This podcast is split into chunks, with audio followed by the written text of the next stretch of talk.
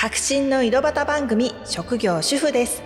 主婦の目線で世間を見る井戸端会議的な番組です。縁の下から社会を支えているけど意外と知られていない主婦の世界を都内で子育て中の私ピューがご案内します。主婦の方だけでなく主婦のパートナーの方にもヒントになればというのと主婦が身近にいないという方にも楽しんでもらえたら嬉しいです。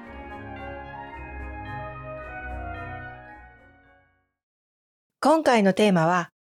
読書家の子供は本好きになるって本当？親としては本を子供に読んでほしいと思うんですよね。やっぱり世界が広がるかなっていうのと日本語のね豊かな語彙を自然に感じられるのかなと思うんですね。そのために大事なのは親の姿勢だっていうのをね、まあ、よく耳にするんですね。最近だと、まあ、今回はねビリッと新聞ではないんだけどエデュアっていうまあ、朝日新聞をね、打ち取ってるんですけど、それを取ってると別釣りで届く教育情報誌。これの2023年11月号に、それに関連するようなね、話が載ってて、入学前に読み聞かせを受けた子は、その後の読書時間も長いっていうのがね、まあ、グラフ付きで紹介されてたり、専門家の話で、親が本を読まなければ子供も本に触れません。まず親が読書する。親子で一緒に絵本の世界を楽しむとか、本を話題に語ることがとても大切です。ということをね、専門家がおっしゃってるっていうのが書かれてたりしたんですね。読書家の子は本好きっていうね、通説のようになってるような気がするんですね。まあよく目にするんですよね。でもね、ちょっと私は疑問があったりもするんですね。本好きのこの親は読書家。これはね、まあ、言えるのかなとも思うんですけど、親が読書家だったら子供が本好き。こっちの矢印はね、ちょっとね、安易というかね、どうなんだろうっていうね、ちょっと疑問に思ったりもしたんですね。というのもですね、我が家には当てはまらないというかね、そんなうまいこといかないっていうかね。はい。で、ここでちょっとご紹介したいのが、我が家の子供たちの読書事情まあね、我が家のことなんですけど、まあ、読書家っていうのはね、まあ、親が読書家といっても読書家っていうのはどこからが読書家なのかっていうのがまずねあるんですけどね、まあ、読書家ってこう自分のことを言うのは大変おこがましい。話題の本とかね私読んでるだけで気が向いたらとか紹介されてて面白そうだと思った本とかなんか賞を取ったとかね。そういう本を読んでるだけなので読書家の方っていうとね自分でこうみんな知らないようなのを開拓してどんどん読んでいく、まあ、そういう気概には乏しいので、まあ、読書家かどうかっていうのもあるんですけど、まあ、我が家ね親はそれなりに本を読むんですね。で家にもまあまあ本はあるんですよ。まあ、我が家は本を手元に残すっていうことにはねこだわりがないんですね。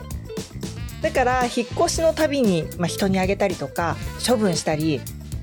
特にね海外から日本へ帰国っていう時には大量に現地で譲ってくるんですね。やっぱりね日本語の本っていうのは海外生活においていろんな意味で貴重なんですよ。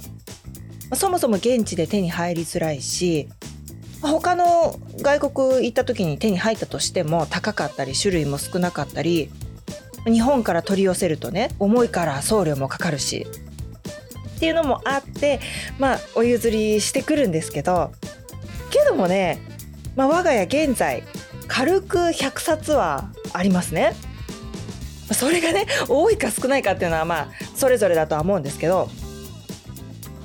それに加えて図書館で借りることも多いですし私が本を読む姿っていうのはね子供はよく見てるんですよ。寝る前は毎日読んでるっていうのもありますしで子供がね小さい頃は読み聞かせもかなりしたんですね。お気に入りの絵本っていうのがねいろいろあったんですよ。本当に小さい頃だと有名な絵本が多いですけど「もこもこもこ」とかあとね「線路は続くどこまで続く」も何度も読みましたね。当時はね長男電車がすごく大好きだったのでっていうのもあってね。あと「クレヨンの黒くんね」それと「だるまさんが」のあのシリーズもねすごいケタケタ笑ってくれるのがね親も楽しくってね。やっぱりケタケタ笑ってくれると子供が笑ってくれるとね親も読んだ時に楽しい気持ちになれるんですよね。同じね加賀久井宏さん同じ作者の方の「黙々夜間」も読んでたしあと有名どころですねこれも「腹ペコ青虫」まあ、この辺はね、まあ、譲ってきたから手元にはないんですけど今まだね我が家にあるシリーズで言うと「バムとケロ」これはね本当に絵も可愛いしもう楽しい絵本ですね。細かいところまで凝ってあるから親もね読むたびに絵を楽しめるんですよね。それから小さいお家とか100階建ての家シリーズ空とか地下とかねあれもすごい絵がね楽しいんですよね。それから雨の日の遠足金魚が逃げた虹色の魚シリーズ。もうこれもねキラキラした絵だったりね。あと素敵な3人組、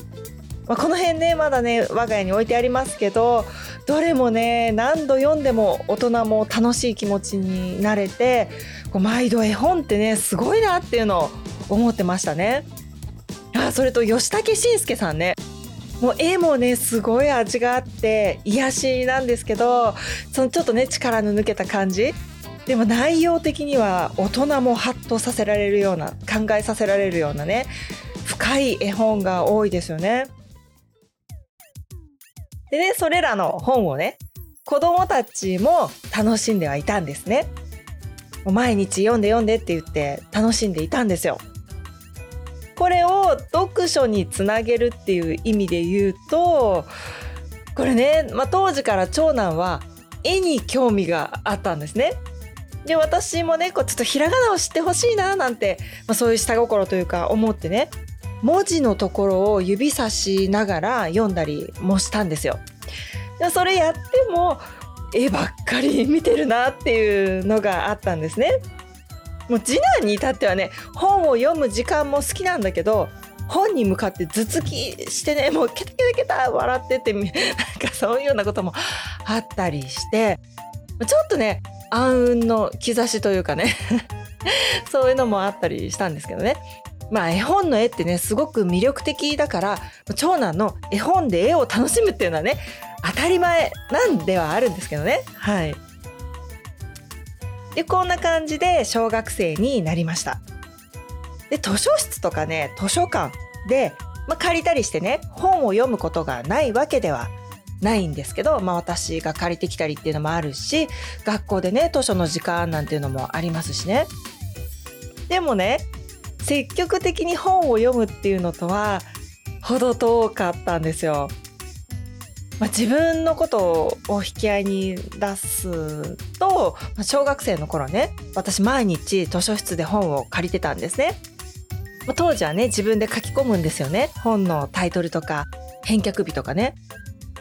でそのカードがねうわ7枚になったなんていう、まあ、ちょっと達成感を覚えたりとか毎日ね何かしら本を借りて家に帰って読んでたんですね。まあ私のね、まあ小学生時代、当時はね、田舎生活で他に何の娯楽もなかったっていうのも、まあ今のことを比べるとね、あるかもしれないんですけど、習い事もね、ほとんどしてなかったですし、まあ、それにしてもね、じゃあ子供と本屋に行きますと、字の本なら何でも買ってあげるよって言っても、まあ、漫画系をね、除くばかりで、まあ、特にいらないみたいな感じでしたね。で唯一ドラえもんの学習シリーズこれね漫画の部分が大半ではあるんですけど漫画の合間に4ページとかねそれぞれの漫画の間に理科の読み物とかそういうちょっとね学びというか文字のページがあるんですよ。だからかな、まあ、学校にも別持ってってもいいというかみんな持ってきてるような状態で、まあ、回し読みするのも人気でしたし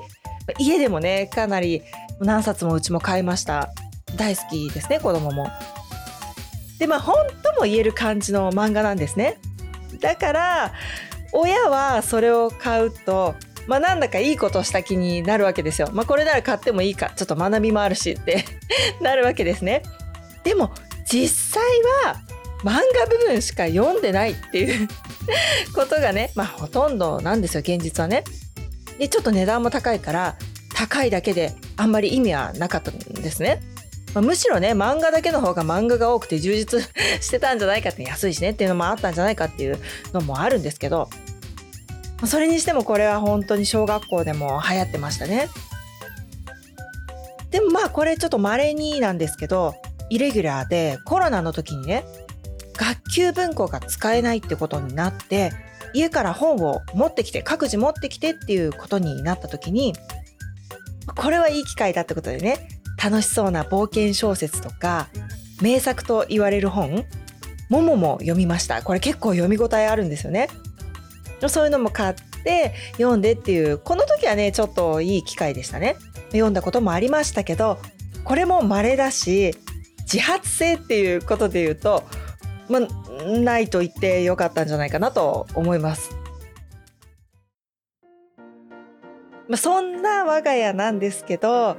文章をね読むことが、まあ、子どもたちねすごく苦痛とか国語が嫌いとかそういうことでもなさそうなんですね。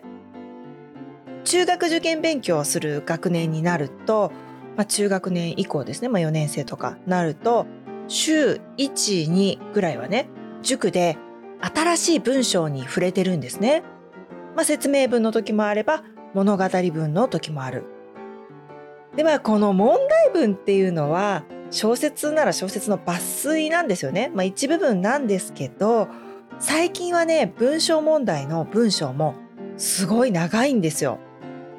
親がね昔の経験でイメージするよりも相当長い文章でね問題を解いてるし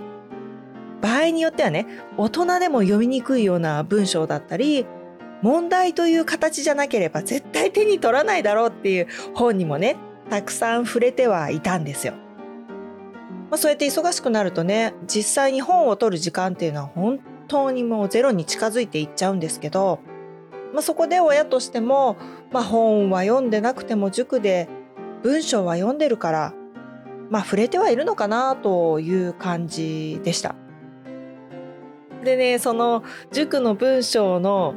テストだったかなその問題文でね説明文だったんですけど夫がテスト直しかなんかをね子供と一緒にやってて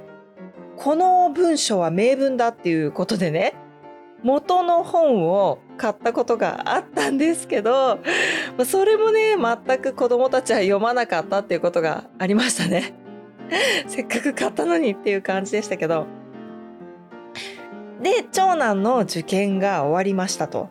私立の中学校に入りました。私立はね説明会でも蔵書何万冊って自慢にしてる学校も多いんですね。図書館、うちの図書館立派ですよっていうことをね、まあ、おっしゃるんですね。で、受験が終わって時間もある。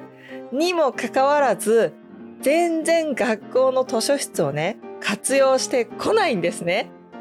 通学時間もあるし、電車内で本読んだらいいじゃんって、こう、またね、親はね、思っちゃうんですけど、電車の中でそんな本なんて読んだら酔うと言って読書をせず携帯を見るばかりいや携帯は酔わんのかいっていうこう微妙なね気持ちでいたんですけど。まあそうですかっていうことでねまあそのままになってたんですね。そんな中ですよ。たまにね、まあ、暇そうな時とか読書したらなんてね、まあ、言いつつもね読めしないしもうほぼほぼ放置してたんですけど秋以降中1の秋以降ですね、長男。ここまでの学校の教え、まあ、読書の大切さとかね、まあ、授業とかでもおっしゃってくださってるのかな課題とかの影響もあるかもしれないんですけど、まあ、そういうのがあったのか、突然ね、読書に興味を持ち出して、なんかいい本あるっていうことをね、私に聞いてきたんですね。ここで、本を読めという押し付けは良くないと実感した最初にご紹介したエドゥアあの教育情報誌ですね。そこの中でも進学塾の講師の平沼さんっていう方がね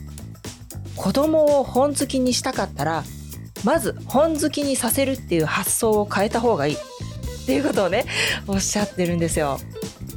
子供は親の思いに敏感で押し付けられたと感じると心を閉ざしてしまう。だから子供の自発性を尊重することが必要。ということでした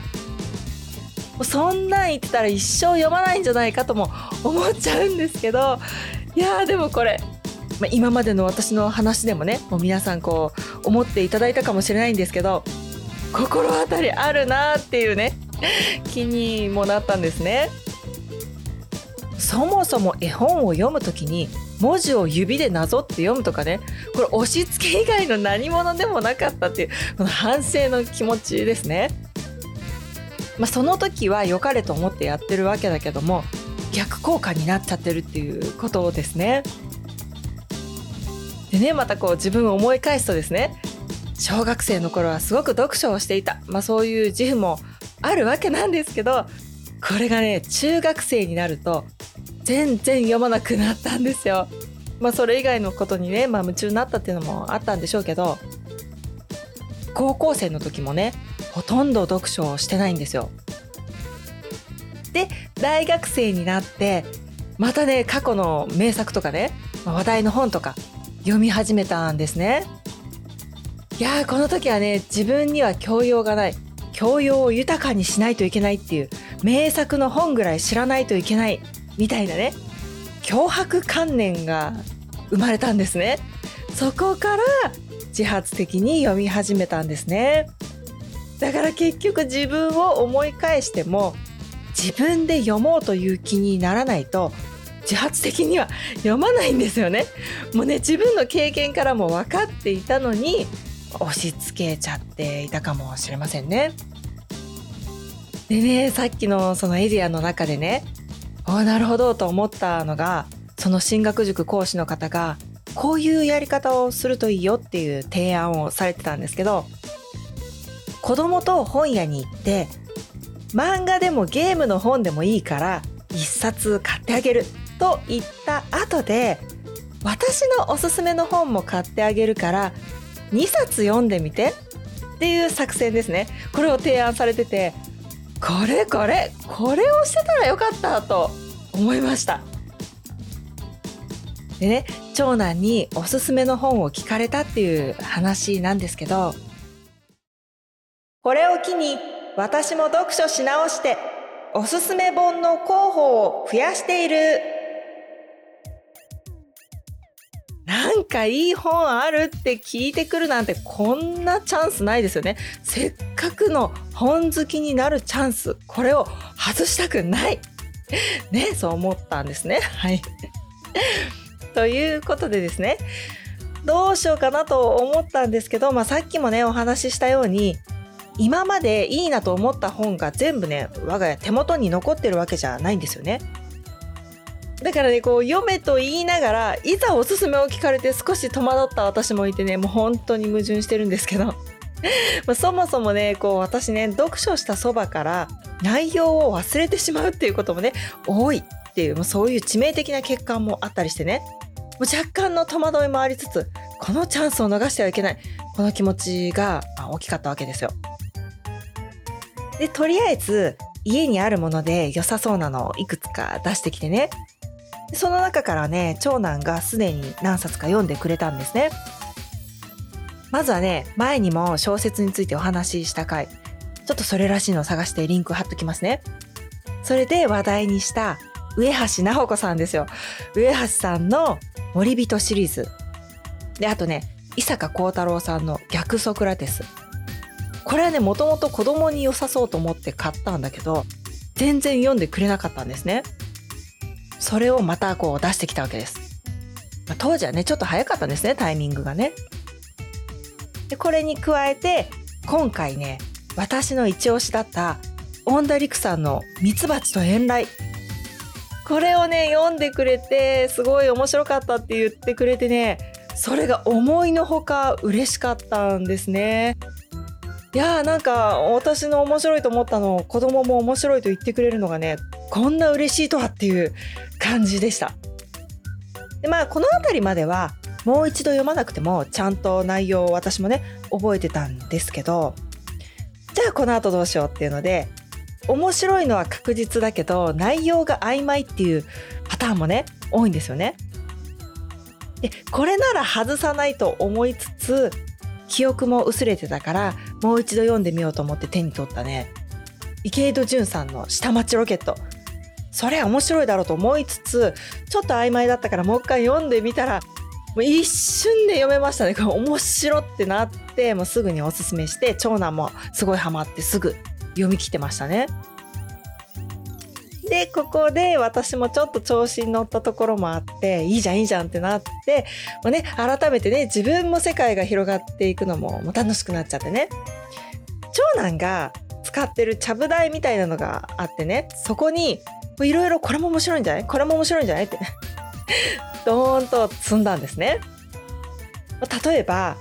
最近読んだね「成瀬は天下を取りに行く」これ宮島美奈さんの本なんですけど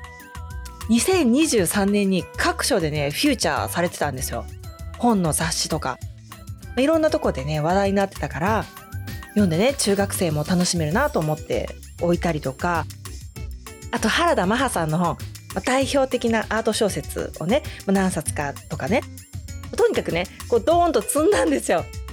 そしたらねその辺りからまた長男の読書熱が冷めてきたんですね。やっぱり押し付けは良くない。ということでした。でついでにあのご紹介しとくとねおすすめを探す中で読んだ「地中の星」門井義信さんの本なんですけどこれもね知らない世界を知れてね面白かったです。まだね長男は全然読んでないんですけど。東京に地下鉄を初めて作った人の話ですね。あとトヨタ自動車をモデルにしたであろう豊臣シリーズですね。これ1冊目の豊臣の野望が面白かったから2冊目のね豊臣の逆襲と3冊目の豊臣の世襲。これもね読みたいなと思ってるんですけどね。さっきの地中の星の門井さんの本で家康江戸を建てるっていうのもね気になってるんですね。面白そうだなと思って。私のね読書熱はね高まっておりますね。長男とは逆にね、まあ、ちょっと読みにくい文体だったりしても意外と受験勉強でもね多少読みにくい文体に触れてるから抵抗なくなっててね私の想像よりも子供を幅広く楽しんでくれるんじゃないかなっていうのは思ってるんですね。最近映画化された浅井亮さんの性欲あの正しい欲の性欲これもね数年前に出た時に読んで衝撃を受けたんですよね。こんな世界があったのかっていうもう本当に見える世界が広がった感じがしてよかったんですけどどうなんだろう？ああいうのはまだ早いのかな？少し中学生にはねどうなのかな？早いとかないんでしょうかねちょっとそれは迷ってますね。まあ、おいおい読んでほしいなとは思うんですけどね。うん。ちょっと話がね、行ったり来たりしてるかもしれないんですけど、はい、まあおすすめ本をね、探そうと思って、改めて自分も世界が広がったこの読書ですね。まあ、子供たちにもいろんな時代のいろんな主人公の本を読んでほしいなっていうのを思うし、まあ、もっと言うとね、物語に限らず新書とかにも徐々に触れていってほしいなと思いますね。というわけでですね 本題というかもう最初に提示したね読書家の子供は本好きになるのかっていうことなんですけれどもねそもそもね私が読書家なのかっていう前提がどうなのかっていうのもありつつですね。今のところなるとも言えないしただね今後本に触れる人生にならないとも言えない。結局まあちょっとまだね答えは出てないわけですけれどもとりあえずね私と同じように読み聞かせもたくさんしたし図書館で本もいろいろ借りてきているのに全然自発的に本を読まない。と思っている親御さんがいらっしゃったとしましたら私のようにねこの押し付けには要注意っていうことと小学生の時点で諦めないでっていうことをお伝えしたいなと思います。